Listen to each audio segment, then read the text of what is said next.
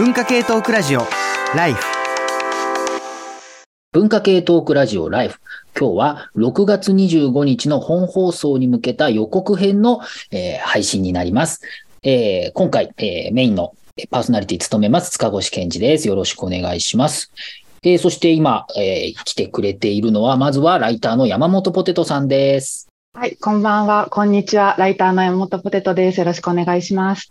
はい、お願いします。そしてもう一人、黒幕こと長谷川さんです。お願いします。はい、プロデューサーの長谷川です。よろしくお願いします。はい、お願いします。えー簡単に前回の放送の振り返りとベストメールの発表もしたいと思います。前回はですね、えー4月30日ですね。あんなこといいな、できたらいいな。えー生成 AI と私たちの未来ということで、やっぱりね、生成 AI についてのお話をたくさんしましたが、えベストメール先に紹介したいと思います。今回のベストメールは、じゃじゃじゃじゃじゃじゃじゃじゃじゃじゃん高橋とし、えー高橋俊明さん34歳フリーター千葉県の方です。おめでとうございま。おめですとうございますありがと。うございます。はい、えー僕は自分を守るためにいくつかのコミュニティに所属しています。先日所属するコミュニティでちょっとしたトラブルを発生させてしまいました。みんな優しいので僕に寄り添って、寄り添って、えー慰めてくるので、くれるのですが、僕はむしろ君は本当にバカだなぁと言ってくれる友達が欲しかったという、と思うところもあり、本当に欲しいのは、えー秘密道具よりもドラえもんが欲しいんだな、みたいな感じです。ということで、いろいろね、書いていただいたんですけれども、これあの、選んでくださったのはチャーリーさんで、まあ、AI の利用から AI との対話の話に、えー展開したきっかけとなったメールでしたということですよね。はい、おめでとうございます。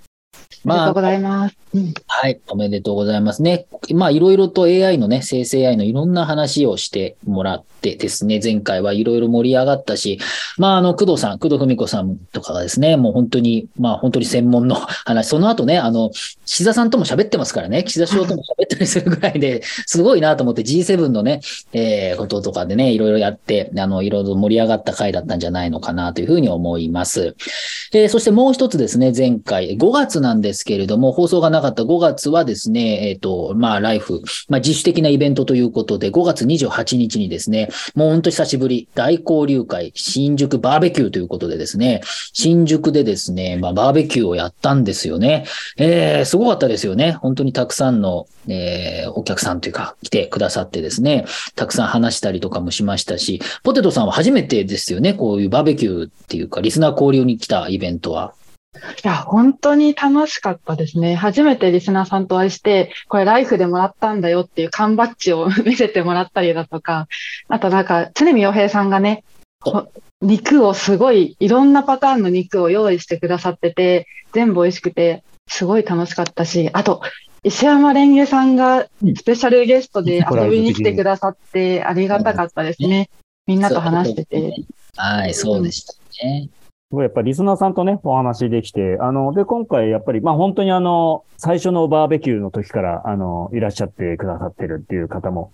いれば、もう本当にあの、最近聞き始めたっていうね、方たちもたくさんいらっしゃっててですね。あの、皆さんから聞く話、リスナーの方から聞く話っていうのが、それぞれのそのバーベキューのテーブルでミニライフが開催されてるみたいな感じで、まあ、の、こちらもすごくこう、勉強になるというかですね、得るもののすごく多かった回なんで、やっぱりこう、あの、直接いろいろこう、お話しさせていただくと、こちらがね、一方的に出すだけじゃなくて、まあ、普段もメールでそういう形でみんなに参加してもらってますけど、あの、それをリアルの場でやれたっていうのはすごい楽しい経験でしたね。いやー、本当にね、塚越さん、本当に楽しそうでしたよね。ありがとうございます。すごい、陽キャ感、感が出てる。陽キャ感がすごかった。もそうなんかね、だいそう書いてくれた人もいましたけどね、まあちょっと立ち回りで、はい、みんなみたいな大きい声で、はい、写真撮るよとかね、こっちだよとかってね、言ったりとか、ね。うん。謎のキャラクターでしたけれいや、ども。今日は楽しいなって3回くらいなんか聞きましたもん、塚越さんから。本当ですか？心の声が漏れてて面白かっ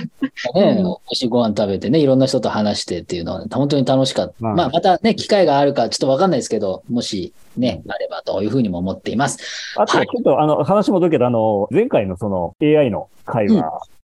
神回と言っていい回ではないかなと、すごく、あの、評判もとっても、うんやっぱりなかなかね、あの、まあ、AI いろんなところで語られてますけど、あのちょっと他にはないような議論が、あの、されたっていう部分もあるし、それからまあ、今、あの、起きている、その生成 AI をめぐる問題っていうのはかなり網羅的に、あの、いろんな形で出た回だなと思いますので、まだもし聞かれてない方は、まあ、あと聞き直しっていうことも含めてですね、ポッドキャストで聞けますので、ぜひあの、えー、文化系トークラジオライフのポッドキャストのフォローしていただいて、えー、毎回ね、聞いていただければと思いますので、で、あの、後でまたその、他の最近の新しいポッドキャスト、ライフのポッドキャストコンテンツについてのお知らせも、えー、最後にまたしますので、そうですね。ぜひフォローしてください。お願いします。ポッドキャスト非常に大切なものですので、ぜひぜひお願いしますということですね。あ、そう、前回のあの放送の後友達から連絡が来てお、私その構成ライターをしてるから AI なんか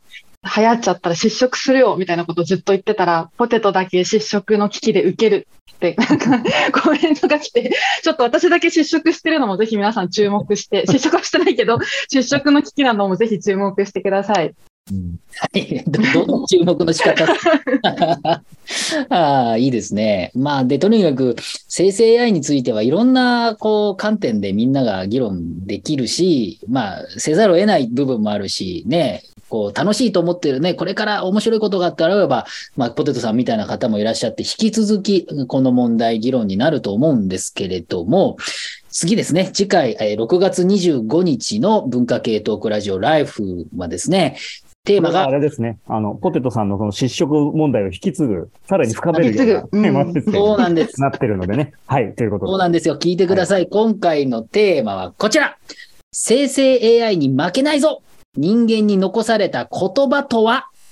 というタイトルになっております。もうね、生成 AI の話をして、今回も、じゃあ、生成 AI に負けない、どういうことかっていうことですね。これ実はあの、ポテトさん発案なんですよね。はい。そうそう。で、前回、そのまあ、私の失職の話もしたんですけど、まあ、生成 AI の話をして、まあ、海猫沢メロン先生が AI は風っていう名言を言ったり、なんか、出ていただいた工藤文子さんが人間に残されたのは腹切り、まあ、責任を取ることですよね。などの数々の名言が出てきて、あ、これって AI では生成できない言葉だな。まあ、その人物だったり文脈だったりいろんなことがある中で生まれた言葉だなだなと思ったので、今回なんかそれを受けて人間だからこそ生まれる言葉の力みたいなのについて考えられたらなって思ってます。そうなんですよね。あの、結構ね、今回もいろいろ打ち合わせ、あの、どうしようか、こうしようかっていろんな話してたんですけれども、まあやっぱりポテトさん、とにかくこうま負けないぞっていうのもね、結構大きい。そうそう。本当はね、あの、メインをどっちがやろうかっていうね、話を、ちょっと我々二人どっちかだったんで、最初ポテトさんかなっていう話を、ね、ポテトさん もと思ってたんですけれども、いや、これをもっともっとあの、なんていうの、司会、あの、司会の立場で回すよりも、もうとにかくプレイヤーとしていろんな、それを話したいというね、あのことも言ってましたよね、ポテトさんね。うんそう、私す、すごく名言、名言が好きで、今回のテーマすごい楽しみにしてて、あの、中学生の時に、もうクラスの人とか先生の名言を常にメモして、卒業文集で、こう、集大成を発表、勝手にしたんですけど、だから、ちょっと今回も、ちょっとメモを取りつつ、すごい楽しみたいなって思ってますね。はい。あのですね、最初に、じゃあメールテーマ発表しておきましょう。メールテーマはこちらです。それっぽい言葉なら生成 AI でも作れてしまう時代。あなたが最近グッときた言葉や、秀逸だなと思った言葉を教えてください。先輩のアドバイス、偉人の名言、ドラマのセリフ、SNS の投稿、街角で聞いた会話など何でも結構です。ということになっております。えー、まあ、メールの宛先はですね、life.tbs.co.jp、life.tbs.co.jp になっております。ということなんですけれども、やはりですね、あの、生成 AI で、まあ、ちょっとした言葉なら、あるいはま大学だったりすると、本当に大学生成 AI 禁止にするかうまく使うのかとかですね、大学ごとにいろんな、こう、なんていうんですかね、こう、生成 AI に向けた対応みたいなことを、まさにこれから、今、あの、前期の終わりの方になって試験が近まってきたので、そういうことを、まあ、僕の本向こうでもそういう話は出たりしているんですよね。っていうこともあって、まあ、ある程度のこと書けちゃうんですけれども、やっぱり、まあ人間にしか書けない言葉だったり、まあ、言葉を使った様々な表現あると思うんですよね。もちろん文章もそうですし、まあ我々もこうやって今まさに言葉を使っていろいろ話したりしてると思うんですけれども、どうですか？ポテトさん、最近グッときた言葉とかってあります？ちょっと前に友達から、友達がツイッター、ツイートで書いてたんですけど、うん。100円ショップに行ったら、100円ショップを経営してる、まあ、小さい100円ショップみたいなとこ、おばあちゃんが、100円ショップには何でもあるけど、欲しいものは何にもないのよって 言ってたっていうこと言ってて、あ、すごくいいなって思って、こういうのちょっと聞きたい、聞きたいですよね。名言を集めて、ええしたいと。うん、面白いよね、こういうの。時代を、時代を皮肉ってわけじゃないんですけど、すごい捉えてるなっていう感じがあって、うん、そうですよね。だから生成 AI は様々な文脈をある程度読めてるんだけれども、ここまで行くとちょっとその文脈はなかなか読むこと難しいのかな。あるいは喋るにしても書くにしてもそんなに面白くは言えないですよね。面白いというか、うん味のある言葉にはならないと思うんですけど、長谷川さんどうですか？なんか最近。最近、そうですね。AI、あの、やっぱ AI ってすごいこう、チャット GPT とかで文章を流したりすると、まあなんか小綺麗なっていうか、あの、うんちゃんとした文章は書くじゃないですか。でもなんか一方で、あの、昨日僕あの、ヤノシっていう日本のバンドのライブ、僕大好きなバンドで行ったんですけど、そのあの、MC が、あの、田中ヤコブさんっていう、その、ボーカルの方が MC してんだけど、なんていうか、まとまんないっていうか、そんななんていうのかな、本当思いついたことを曲歌って、そこでなんか思い出したこととかをつらつらとお話になったりするのが、それがすごい面白くて、で、こう、つらつらと話すみたいなのってすごい生成 AI には多分できない。で、その場の空気の中でふっと浮かんだことを話すみたいなのが、なんか、あ、これなんか人間っぽくてすごい面白いなと思ったりしましたね。そうですよね。やっぱり、まあ、それこそラップなんていうのもね、その場でパパパッと出してくるものですけれども、これなかなかそんな簡単には生成 AI にどこまでインフンでどうのこうのとかね、文脈いろんな込みでやるので、うんなかなかまだまだ残された部分、人間の残された部分かなというふうにも思ったりしますよね。あと、やっぱり意味だけじゃなくて、言葉って、あの、例えばあの、最近僕あの、会社でね、あの、会社でこう、仕事で使うパソコンっていうのはこう、対応されてるんですけど、うん。あの、更新期限が来ると、まあ、新しいのに変えられるんですよ。で、結構長い何年も使うんで、その更新期限が来るまで、相当なんていうか動作が重くなったりとかしてたのが、ようやく更新期限が来たんで、これ変えられると思って、いくつか選べるんですけど、もう一番薄いやつにしようと思って、いろいろ持ち歩いたりすることもあるんで、一番薄いやつを選んで、それで新しいのようやく来たら、それを見たら、あの、割とこうパソコンとかに詳しい、あの、三宅くんっていうのが、長谷川さんそれにしちゃったんですか？それ、見た目薄いだけで、もう一個のやつの方がスペック圧倒的に高いんですよね、とか言われて、値段も倍ぐらい違うんですよね、つって。新聞記者とかプロはみんなこっち使ってるんですよ。って彼が使ってる方を見せられて、それちょっとええー、ってなったんですけど、ただもう一人、福井くんっていう非常にパソコンにまたそういうのに詳しい。うん。あの、で、彼はね、なんていうか、そう、さ最初は三宅くんっていうのは割とそういう、なんていうか、知識で、こう、ちょっとこう、マウントしてくるみたいなところがあって、まあ、三宅くんがそう言ってるけど、と思って、福井くんっていうのはまた、これは本当に成人のような、とても清らかな、あの、人で。んで、そっち、福井くんには、福井くんさ、俺、これパソコンこっち変えたんだけどさ、って言ったら、福井くんが、あーって一言、あーって言って。もうそのあーだけで、そっちにしちゃいましたかっていう、そのあーっていう、その福井くんのあーっていう言葉がものすごい僕には刺さった。響いたとか、もう刺さって、あの、このす、このあーとかっていうの絶対こう、生成 AI にはね、出せない。うんまあ、そうです。あーだけなんだよ。あーだけなんだけど、もう僕はなんか全てを悟ってしまったというか、確かに。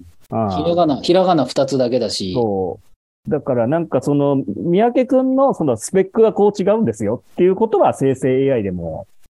かけるあ。の、うん、言えるんじゃないかなと思うけど、福井くんのあーは多分言えないなと思ったね。いやーうんそうですね。これあの、言葉っていう話ですけれども、今、ね、長谷川さん話してくれたように、割とその、まあ、喋りの方の言葉でも、やっぱり何かしらグッとくる言葉あると思うんですよね。で、もちろんあの、音楽の歌詞とかもそうですし、まあ、そのなんていうの、音楽込みで、この歌詞だから、この、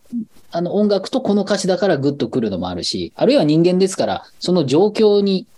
埋め込まれた、あーその時聞いた音ってか言葉もあるだろうし、いろんな状況あると思うんですよね。で、そう考えてみると、まあ、いわゆる名言、えっ、と、普及のなんていう名作、いつまでもあって古典としての名言もちろんあるんだけれども、いろんな、こう、その時見て、なんとなく笑っちゃったっていうような、ななんかその時の自分にも刺さるのもあったし、最近 僕があの見た名言ですとですね、ぐっと来たのですね、まあなん、なんとも言いづらいんですけど、とある、あの、女優さんっていうんですかね、とあるなんか不倫をして、えー、ちょっと、その話になった時に、まあ、恋文が、えー、割と出ちゃったと、メディアに。で、それでどうのこうのみんなが言ってるんですけど、僕が、こう、ツイッターかなんか見てるときに、とある人がパッと書いてたのは、人の恋文を笑うな。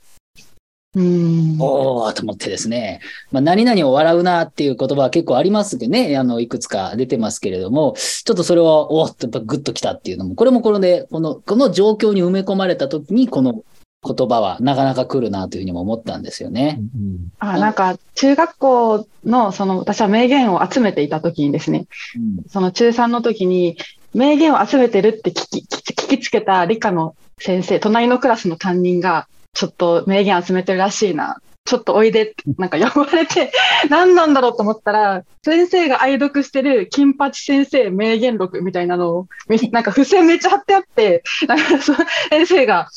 先生はこの言葉が好きなんだよな。乗っけてくれないかな。この言葉も好きなんだよな。乗っけてくれないかなって言い出して。で、私はちょっと、これ全然違くないって思ったんですよね。こう、私が収録してるのって、例えば高成先生っていう名前の先生が、時は金成、私は高成みたいなくだらないことを言ったの私は収集してたのに、金八先生の名言は、ちょっと違うだろうって思ったことを今すごい説明されたような気がしました。なんかこう、いろんな 文脈の中で出てくる、あーが面白いのであって、その言葉の完成度とは、またちょっと違う、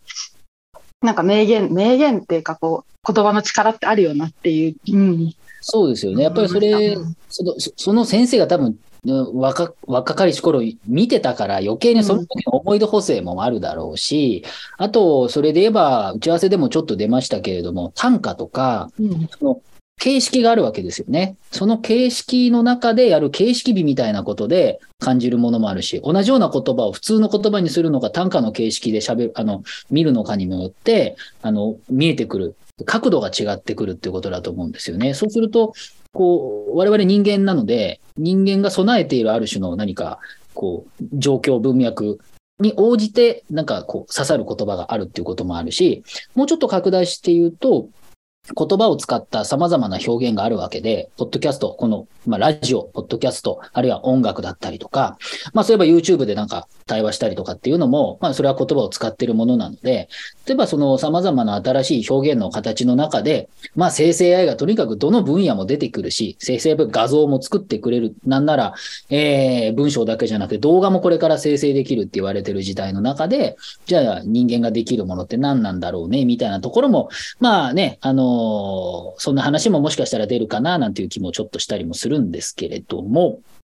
えーそうですね。メールテーマもう一度あのお伝えしておきます。メールテーマはこちら。それっぽい言葉なら生成 AI でも作れてしまう時代。あなたが最近グッときた言葉や、秀逸だなと思った言葉を教えてください。先輩のアドバイス、偉人の名言、ドラマのセリフ、SNS の投稿、街角で聞いた会話など何でも結構です。ということで、え6月25日ですね、え深夜1時からですね、え放送になります。生成 AI に負けないぞ人間に残された言葉とはというテーマでお伝えするんですけれどもね。これぜひ、なんかいろんな、こう、ゲストの方もまたいろいろといらっしゃるので、たくさんね、あのー皆さんも、あの、グッときた言葉をね、ぜひ教えていただけたら、あの、ポテトさんがたくさん収録すると思うので。はい楽しみ。すごい楽しみ。すごい楽しみです、私。うん。いいですよね。はい。なんかね、ライフの中で出てきたね、名言みたいなのもね、あの、さっきの、あの、A、AI は風っていうのも、うん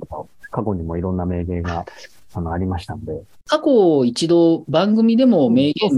についた、ずいぶん前に扱いましたよ本当に初期10年ぐらい前かね。もっと前かもしれない。もっと前だと、僕ね、リスナーだった時に多分その回を聞いて、で、長谷川さんとかと知り合った時に、その時に僕、長谷川さんにまだ大学院生の時にメールした時、ありがとうございました。ちょっと見学させてもらって、その時に斉藤さんがその番組の中で言った、えっ、と、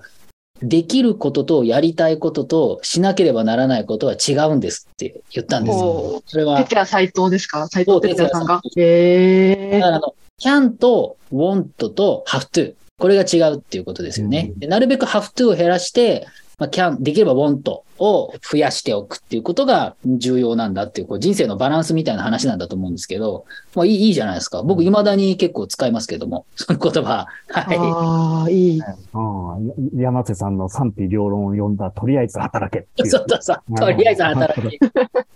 いいことですよ。なかなかね、インパクトのある名言でしたけどね。そうなんですよね。塚越さんがこの前、ちょっと私がやってるポトフっていうポッドキャストで言っていた、TikTok の敵は自意識も名言ですよね。それで、それを受けて、あの、ポテトさんがね、あの、人生の敵も人生の敵だって自意識。いうね。うんそれもうんそうだなと思ったね。うん。なんか、ツイッターでとそれを唱えて、なんかよし頑張ろうと思ってくれる人がいる、なんかいたみたいで、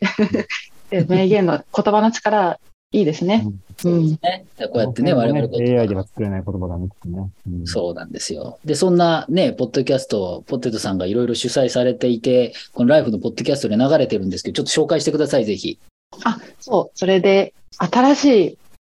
ポッドキャストを始めまして、えっ、と、外資系 OL として激務をこなす工藤文子と連日締め切りに追われるフリーライターの山本ポテトがお送りする働き者ラジオっていうことで、働き盛りの2人が仕事をめぐって語り合う、聞けばお金持ちになり、教養がつき、人生がときめきますというですね、あの、ポッドキャストを、えスタートさせてまして、この前の AI の収録が終わった後に、工藤さん、なんか、物陰から工藤さんが出てきて、ポテトさん、ポッドキャストやろうよ、みたいな、